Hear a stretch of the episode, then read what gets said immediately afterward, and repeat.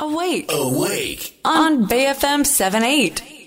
人生100年時代のお金との良い付き合い方について考えていくコーナーです。アウェイクの頼れるお金のかかりつけ医、高塚さんです。おはようございます。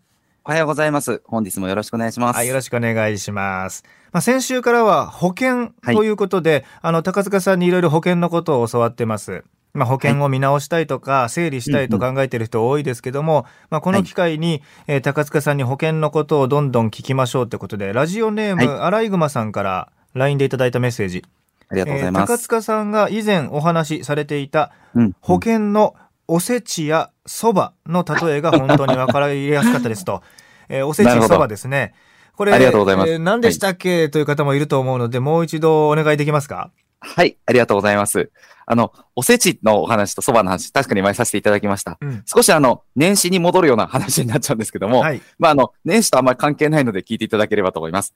おせちの話っていうのは、保険会社によってこれは商品内容とか設計も全然違うんですけども、一つの保険の中に死亡保険だったりとか、医療保険だったりとか、がん保険だったりとか、三大疾病の保険、いろんな保険がセットになって入っている保険会社の〇〇生命みたいな保険ってよくあると思うんですね。はい。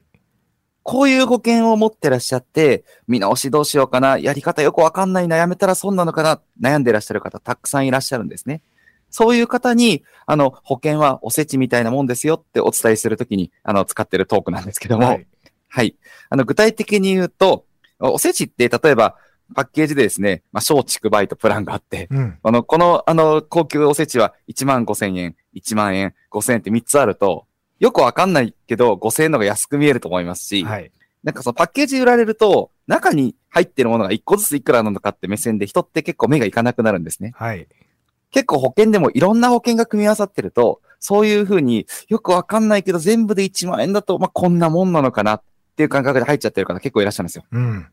で、実際には、ちゃんと中に入ってる、例えば黒豆だったりとか、まあ、エビだったりとか、かまぼこだったりとか、それぞれにいくらっていうの、ちゃんと内訳が保険の場合書いてあります。はい。で、一個ずつですね、これは高いからやめようとか、これは取り外しようとか、できる場合も結構あります。うん。なので、そういうふうにまず保険を分解して考えることができるんです。できるようになってますので、はい。なんかこう、あの、高級デパートで売ってるおせち料理みたいなイメージで捉えていただくと、あ、一個ずつ何が、あの、いくらなのかまずは知ろう。そんな目線で見ていただくと、まあ、ちょっと分解はしやすくなるのかなっていうのがおせちの話でした。じゃあ、この栗きんとんだけちょっと外しますみたいなことができるかもしれないってことですね。そうなんです、そうなんです。はい。はい。でまさにこの分解の仕方についてお話しているのは次の蕎麦の話になるんですけど、はい。蕎麦についてはですね、あの、要はこう、たくさん保証があるときに、じゃあどういうものが外せるのか、どういうものが外せないかの目安で聞いていただきたいんですけども、保険は一つの保険の中にたくさんの保証がある場合には、その中の一つの保証をメインの契約としてます。そのメインの契約のことを主契約、主な主の契約ですね。主契約と言います。あと全部特約って言うんですね。これを蕎麦に例えると、お蕎麦。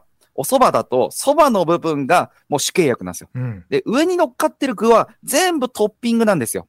こういう構成になっているものが多いんですね。はい。で、トッピングは取り外しできるんです。トッピングどれだけ外しても、蕎麦は蕎麦じゃないですか。でも、あの、蕎麦の部分外しちゃうと、全部解約することになってしまいます。うん、うん。なので、ご自身が入っている保険にいろんな保証がてんこ盛りになっている場合には、どれが主契約なのか、きちっとチェックしてもらって、あと、特約の部分は取り外しができるんだ。こんな風に見ていただくと分かりやすいかなっていうふうに思います。はい。じゃあ、場合によっては、お蕎麦の麺の量が非常に少なくて、はい。トッピングありすぎて麺が見えないような保険もあるんですか？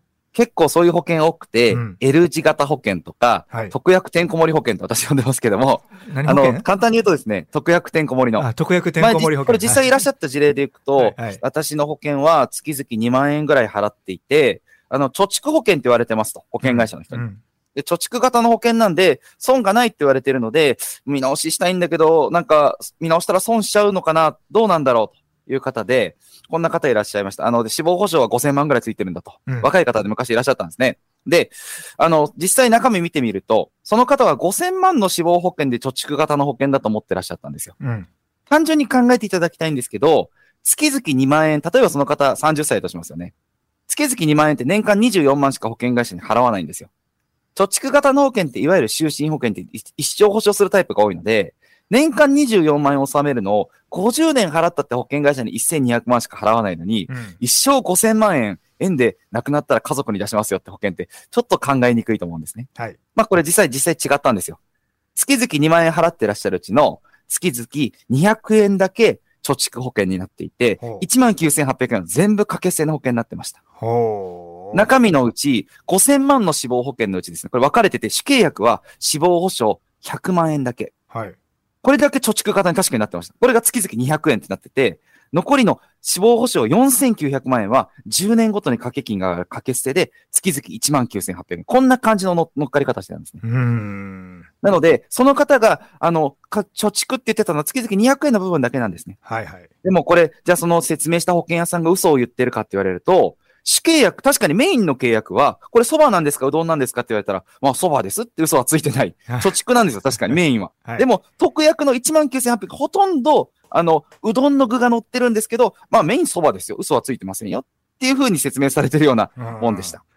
うん。それを誤認してしまってる、これがわざとなのかどうかは、私はよくわからないですけども、はいはい。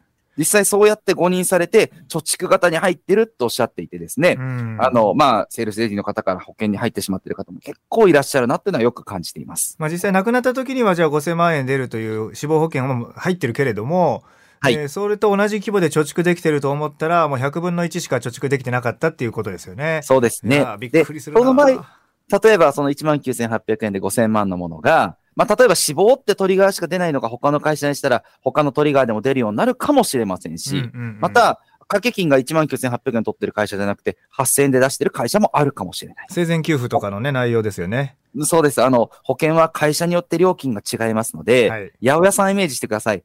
大根の安いところ、うん人参の安いところ、ちょっと違うと思うんですよ。スーパーによっても違うと思うんです。なので、うんそれぞれの保証に対して安い会社も違うんだと。うん。また、たくさん入ればいいっていうわけじゃなくて、自分の努力、自助と、自自助って自分の資金と、公的な保証で出ないとこだけ保険はスリムに入る。こんな考え方で作り直していくのがすごく大切かなというふうに思います。はい。フィナンシャルクリエイト代表取締役高塚智博さんでした。どうもありがとうございました。ありがとうございました。はいまた来週です。